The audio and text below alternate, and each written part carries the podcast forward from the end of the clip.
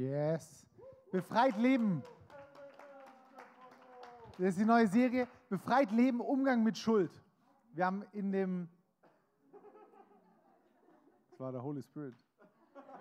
Oder einfach nur ein Echo. Ähm, das ist. Das hat mich jetzt kurz rausgebracht. Wir beten einfach. Danke, Jesus. Oh, danke, Jesus. Herr, ich bete, dass, dass du meine Message, dass du meine Worte jetzt gebrauchst, um's, um das rüber trans zu transponieren, was du heute Mittag sagen möchtest.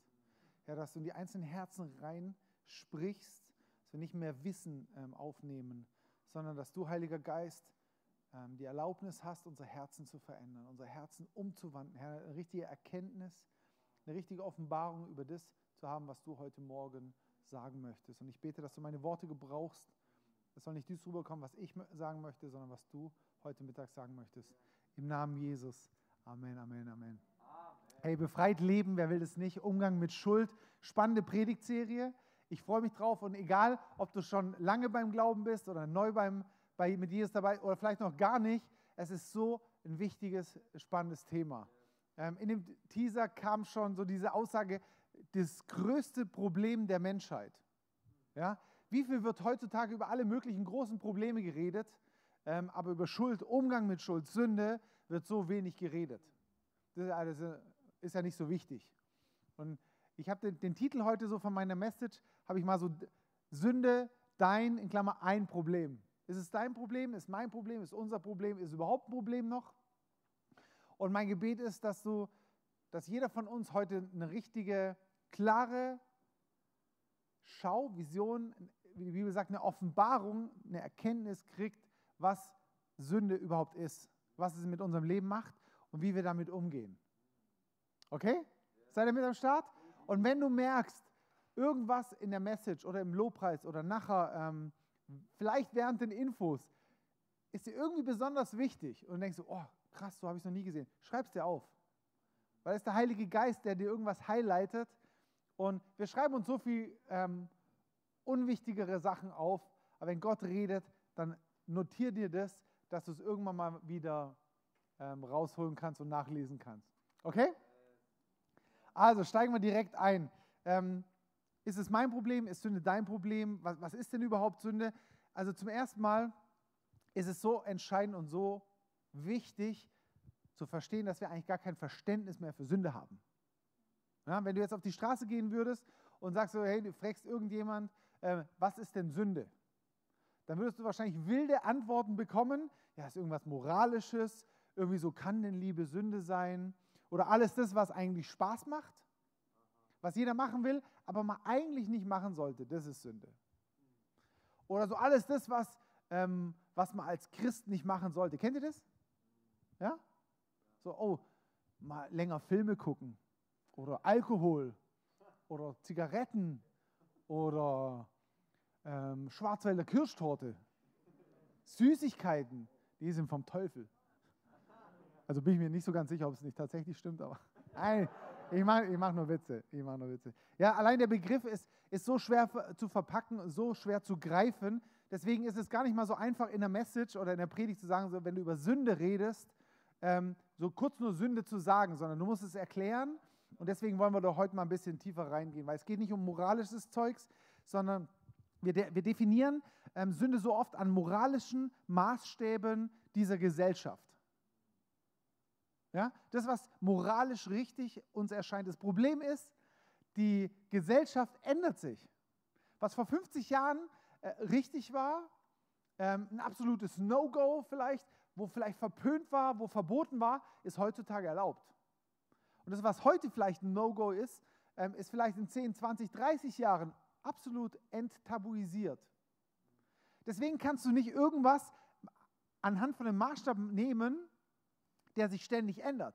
Deswegen, ähm, wenn du dir, warum haben wir Meterstäbe, Zollstöcke, Maßeinheiten, Zentimeter?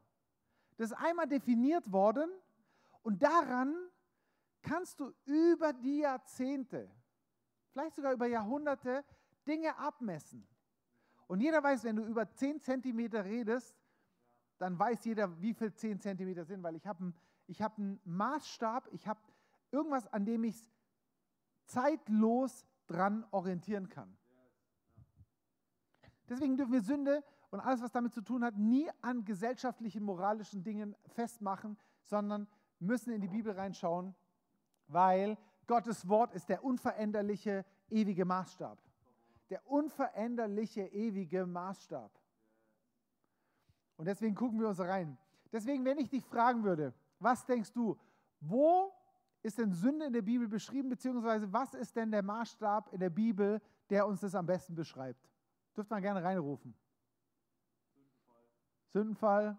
Der Maßstab, wo wir das dran messen können, was richtig und wie? Bergpredigt, zehn Gebote. Hat einer aufgepasst. Ich habe heute Morgen schon gesagt, ich habe gehofft, dass irgendjemand zehn Gebote reinwirft. Weil, bitte? Vater unser, genau, es ist, sind so viele Stellen und zehn Gebote ist eigentlich so ein häufig genanntes Thema. Also auch, ich habe ich hab so eine Umfrage mal auf der Straße gesehen, ähm, wo die Antwort selbst von Nichtchristen immer kam, ja, in den zehn Geboten, da steht eigentlich drin, was wir tun dürfen, was nicht, was Sünde ist, was nicht Sünde ist, oder? Ähm, und ich weiß nicht, wie es dir jetzt geht, wenn ich jetzt von zehn Geboten rede.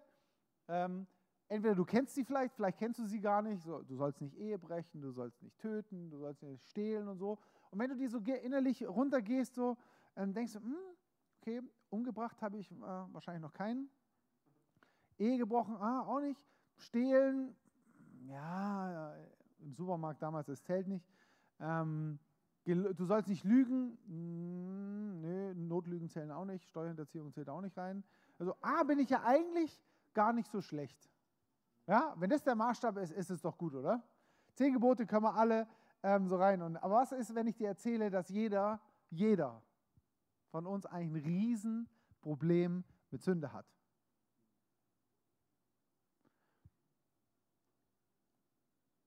Und kaum einer sauber damit umgeht. Selbst wir als Christen nicht. Ähm, deswegen lass uns doch mal in die Bibel schauen, oder? Wenn du deine Bibel hast, schlag sie mal auf. Jetzt kommt die dramatische Pause, ob ich Blättern höre oder nur Display-Entsperrung. Ähm, was sagt Jesus dazu? In Matthäus 5, 27, da steht, ihr wisst, dass es heißt, ähm, da spricht er über die zehn Gebote, du sollst nicht die Ehe brechen. Doch ich, doch ich sage euch, sagt Jesus, schon wer eine Frau mit begehrlichen Blicken ansieht, der hat im Herzen mit ihr die Ehe gebrochen. Wenn, ich dich, wenn dich also dein rechtes Auge zur Sünde verführt, dann reiß es heraus und wirf es weg. Besser, du verlierst eins deiner Glieder, als dass du unversehrt in die Hölle geworfen wirst.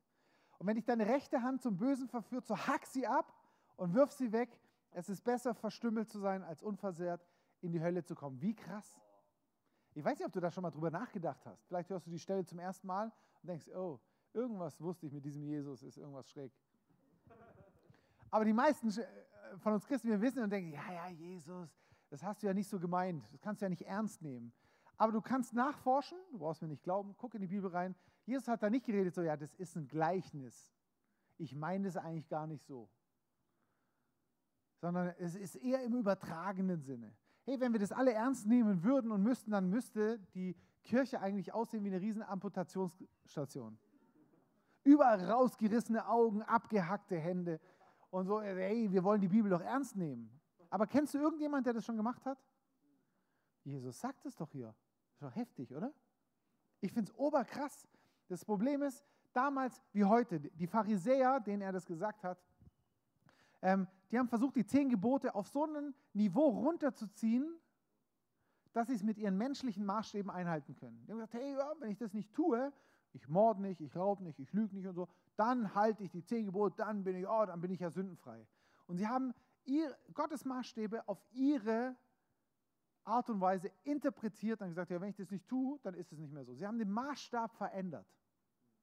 Und das ist das Problem heute wie damals. Wir versuchen Gottes Niveau auf unser Niveau runterzuholen. Ja, und sie sagten, wenn ich es nicht tue, dann reicht es ja aus. Aber was macht Jesus? Er sagt eigentlich das, ob du es tust oder nur in deinem Kopf, macht keinen Unterschied. Das ist eigentlich krass. Ich habe früher immer gedacht, Jesus setzt da nochmal so einen drauf. Ja? Also zehn Gebote sind ja schon heftig, aber Jesus, der setzt nochmal einen drauf. Nee, nee. Jesus setzt keinen drauf. Er hebt den, den Maßstab wieder auf sein ursprüngliches Niveau. und sagt, eigentlich war das damit gemeint. Du sollst nicht töten, ist genau das gemeint, was ich euch hier sage.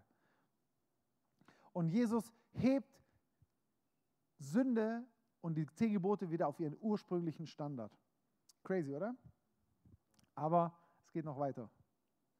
Römer 14, 23. Alles aber, was nicht aus Glauben geschieht, ist Sünde. Ich weiß nicht, wie es dir geht. Ich mache relativ viele Sachen ohne Glaube. Und die Bibel sagt, das ist alles Sünde. Es ist wichtig, in dem, in dem Zusammenhang einfach mal den Kontext zu lesen. Lest da gerne mal Römer 14 durch, ähm, in welchem Zusammenhang das auch ähm, steht. Weil ich sage immer, selig der, der den nächsten Vers liest, was meint, guck immer den Kontext an. Reiß nicht ein Vers raus und mach eine Theologie draus, sondern guck dir immer den Kontext an. Kontext, Kontext, Kontext. Aber hier steht, alles, was nicht aus Glaube geschieht, ist Sünde. Wie viele Sachen machen wir, dass wir auf den Kontext beziehen können und sagen, ja, nee, nee, nee, das, das ist nicht Sünde. Das ist ja nicht aktiv. An einer Stelle heißt, ohne Glaube ist es unmöglich, Gott zu gefallen. Und wo du denkst, ey, alter Schwede, was für ein Standard. Jesus, das kannst du doch nicht gemeint haben. Nee, nee, Jesus hat es genau so gemeint. Und als wäre das noch nicht genug, ich setze noch einen drauf, okay? Römer 3, 10 bis 12. Es gibt keinen, auch nicht einen einzigen, der ohne Sünde ist. Es gibt keinen, der einsichtig ist und nach Gott fragt. Alle haben sich von ihm abgewandt und sind dadurch für Gott unbrauchbar geworden. Das ist wirklich keiner, der Gutes tut, kein einziger. Das ist unsere Situation seit dem Sündenfall, bevor Gott, Jesus, dich und mich gerettet hat. Das ist der Zustand von uns allen. Jetzt sagst du vielleicht, hey, es gibt so viele gute Menschen. Ich habe doch so viel Böses, äh, habe ich doch gar nicht gemacht. Das Punkt ist, ähm, das Hauptproblem ist, dass für natürlichen Menschen, und da meine ich, wenn du ohne Gott lebst, wenn du nicht wiedergeboren bist, was es ist, sage ich dir nachher, erkläre ich dir. Aber wenn wir geboren werden vom Sündenfall, ist es unmöglich, auf diesem Standard zu leben. Die Pharisäer haben versucht, diesen Standard einzuhalten. Und haben deswegen es runtergebrochen, damit sie es einhalten können. Aber es ist unmöglich, Gottes Standard aus dir raus selber zu halten. Es ist wichtig, dass wir das verstehen. Es ist wichtig zu erkennen, dass, wir, dass, wir aus, dass du aus dir selber raus, dass ich aus mir selber raus Gottes Standard niemals halten kann. Impossible. Wenn du versuchst, die zehn Gebote einzuhalten, vergiss es. Allein der Versuch ist schon strafbar. Und die Bibel sagt, wenn du ein Gebot brichst, hast du alles gebrochen. Aber genau das ist das, was, wir, was, was viele Menschen, vor allem auch wir als Christen so oft tun. Wir versuchen, ähm, bessere Menschen zu werden. Wir strengen uns an, die zehn Gebote zu halten. Wir versuchen alles, um gute Menschen zu werden. Wir entscheiden uns irgendwann für Jesus und dann sagen wir, so, ab jetzt hat sich eigentlich nicht viel geändert, außer dass ich sonntags in den Gottesdienst muss, ab und zu mal bete und vielleicht irgendwann mal in den Himmel komme. Und alles versuche, um ein besserer Mensch zu werden. Ist es nicht so? Aber die Bibel spricht von was ganz anderem. Hier geht es um, um, eine, um eine Natur, um eine Identität, um dein, dein Sein.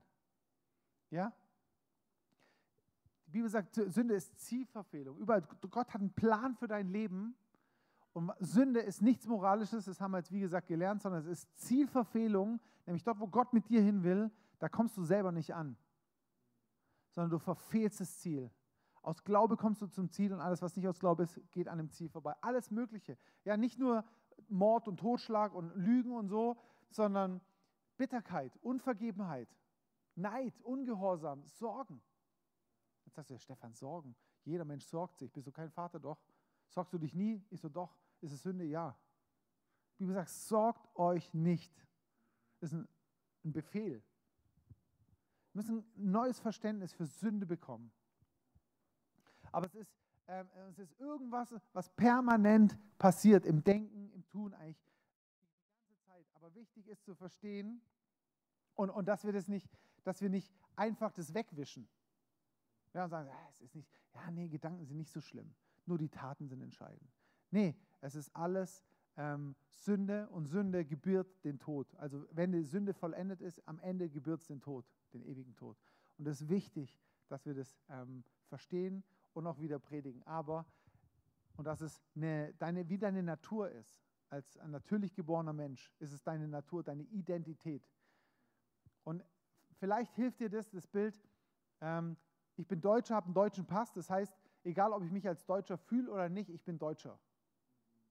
Und ich kann mich als Deutscher ähm, verhalten wie ein Amerikaner, ein Amerikaner mit Zuckerguss, der andere war ein Witz in meinem Kopf.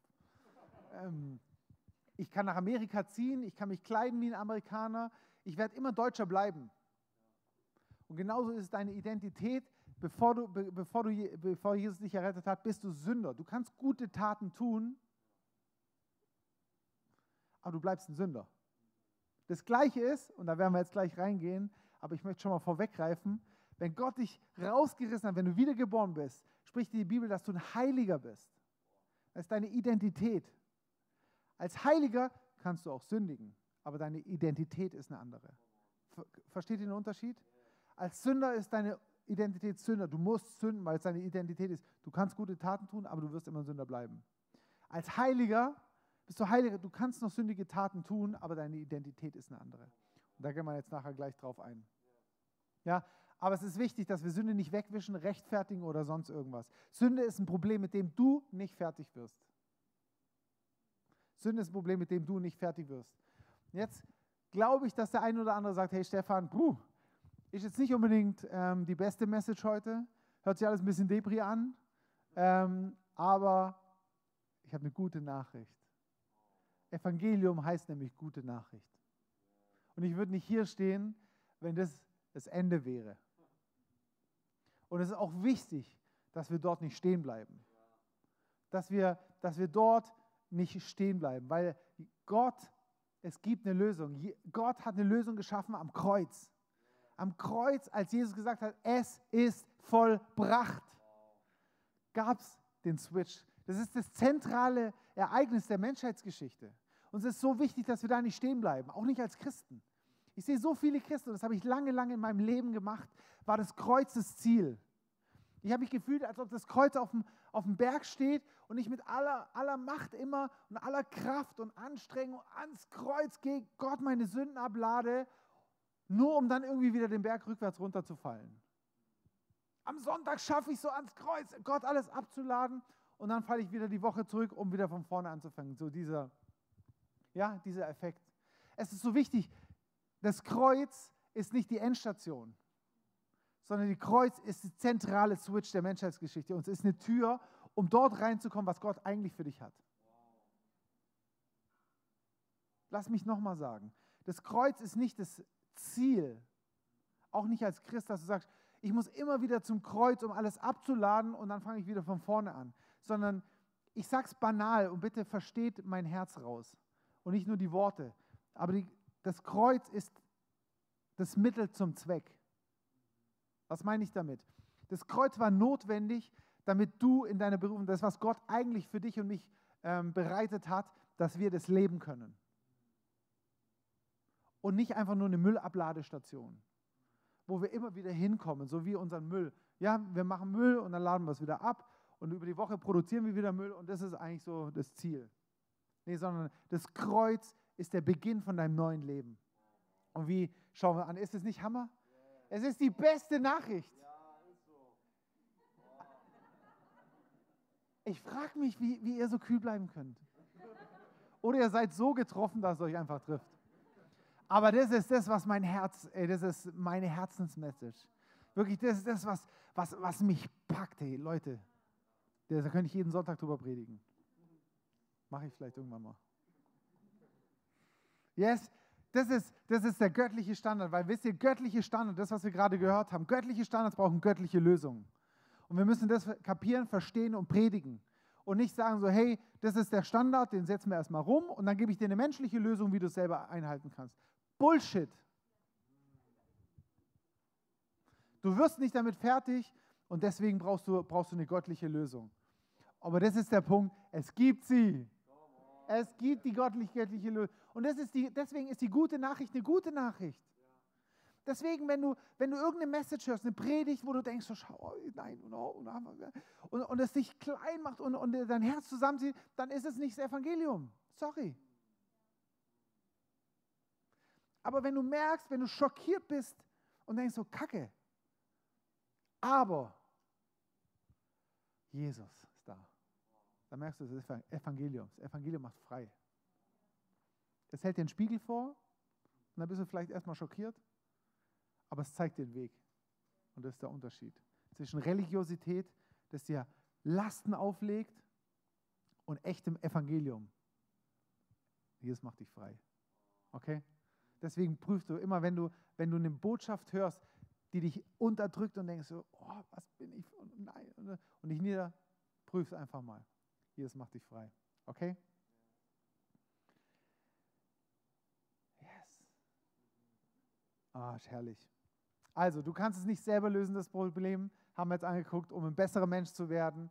Ähm, und versuch es auch nicht runterzubrechen, versuch es nicht zu entschuldigen, versuch dich nicht zu rechtfertigen und sagen, ja, ich bin nur so, ich habe das nur gemacht, ja, weil, weil mein Pastor ist ein, ist ein schräger Vogel und mein Small Group Leiter, der hat mir nicht beigebracht und meine Eltern waren ja und, und die Situation überhaupt und ich habe keinen Job. Versteht ihr, was ich meine? Hör auf, Sünde zu rechtfertigen sondern erkennen sie, bringen sie zu Jesus und dann ist die Lösung. Denn, 2. Korinther 5, 17, darum ist jemand in Christus. So ist er eine neue Schöpfung. Das Alte ist vergangen, siehe, er, alles ist neu geworden. Sag mal alles. Jetzt überleg dir mal, was in deinem Leben noch schief läuft, wenn du bei Jesus bist. Und sag nochmal alles betrifft oder beinhaltet alles, wenn die Bibel von alles spricht, auch deine Situation? Betrifft alles, was hier steht, auch deine Probleme? Betrifft alles alles? Oder, also bei, in meiner Bibel steht alles, in deiner Bibel auch. Wir müssen anfangen, Bibel zu glauben, nicht unseren Erfahrungen. Sagst du vielleicht, ja Stefan, aber, aber hier habe ich noch so, ja, aber die Bibel sagt alles. Jetzt sagst du, ja, aber hier habe ich noch, ja, aber die Bibel sagt alles. Und ich habe mich irgendwann entschlossen, ich habe, habe ich das vor oder im ersten Celebration gesagt, meine Gefühle, meine Situation, meine Erfahrungen, meine, mein Wissen, alles das Wort Gottes zu unterstellen. Wort Gottes ist die einzigste Instanz und Autorität in meinem Leben, auf, auf der mein Glaube alles gegründet ist. Und nicht meine Erfahrungen, weil die gehen, meine Gefühle gehen, ja? Aber Gott ist ewiger Maßstab. Also, das ist wie ähm, genau dieses Bild. Alte Leben ist vergangen, Neues ist geworden.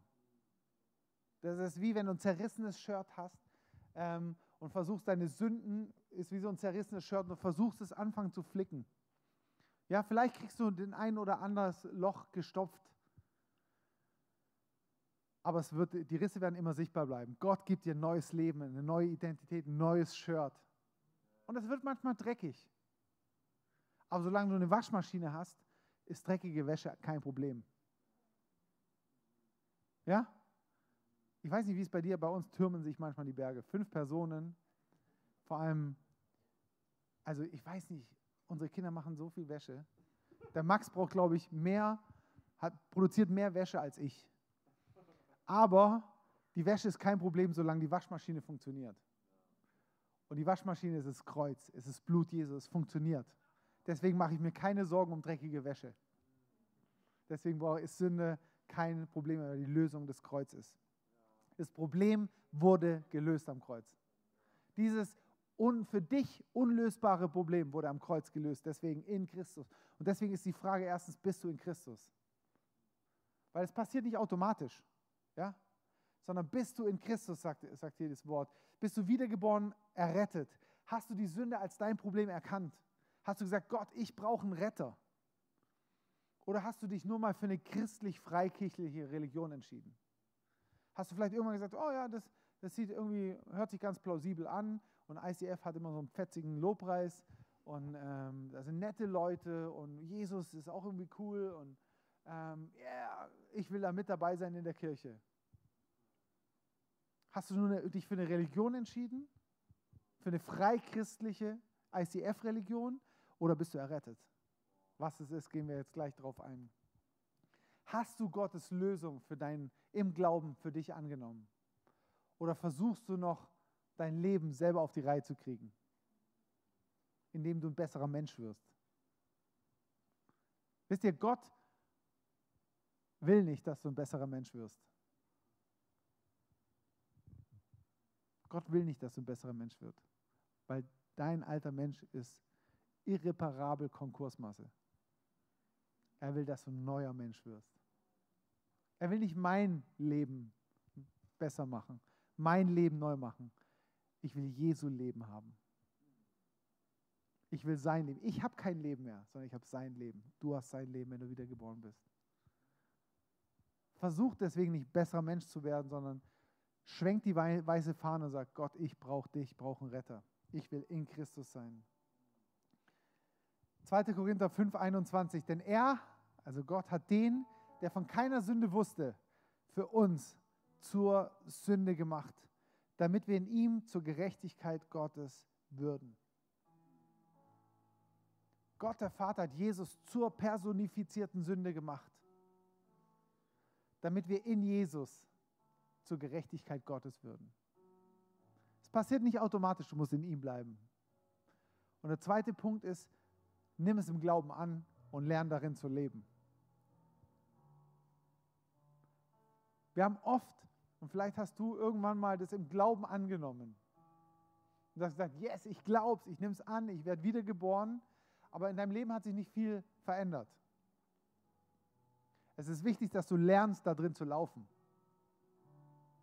Es reicht nicht nur, wenn du einen neuen Ausweis, eine neue Identity Card, eine neue Identität bekommst. Wenn du dich immer noch gemäß deiner alten Natur verhältst, wird sich in deinem Leben nicht viel ändern.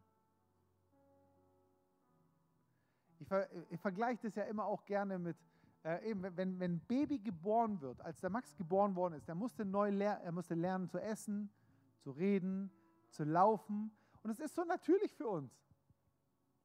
Wenn wir wiedergeboren werden, sind wir geistliche Babys und wir müssen alles neu lernen.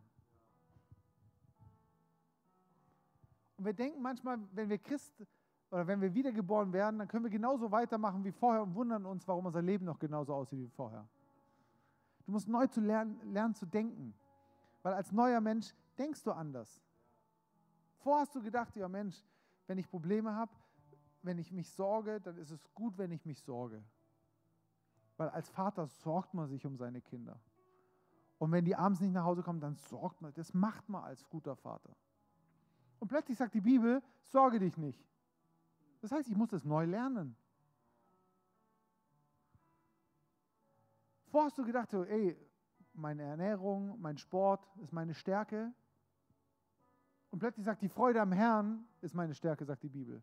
Da muss ich das neu lernen. Deswegen, wir müssen alles neu lernen.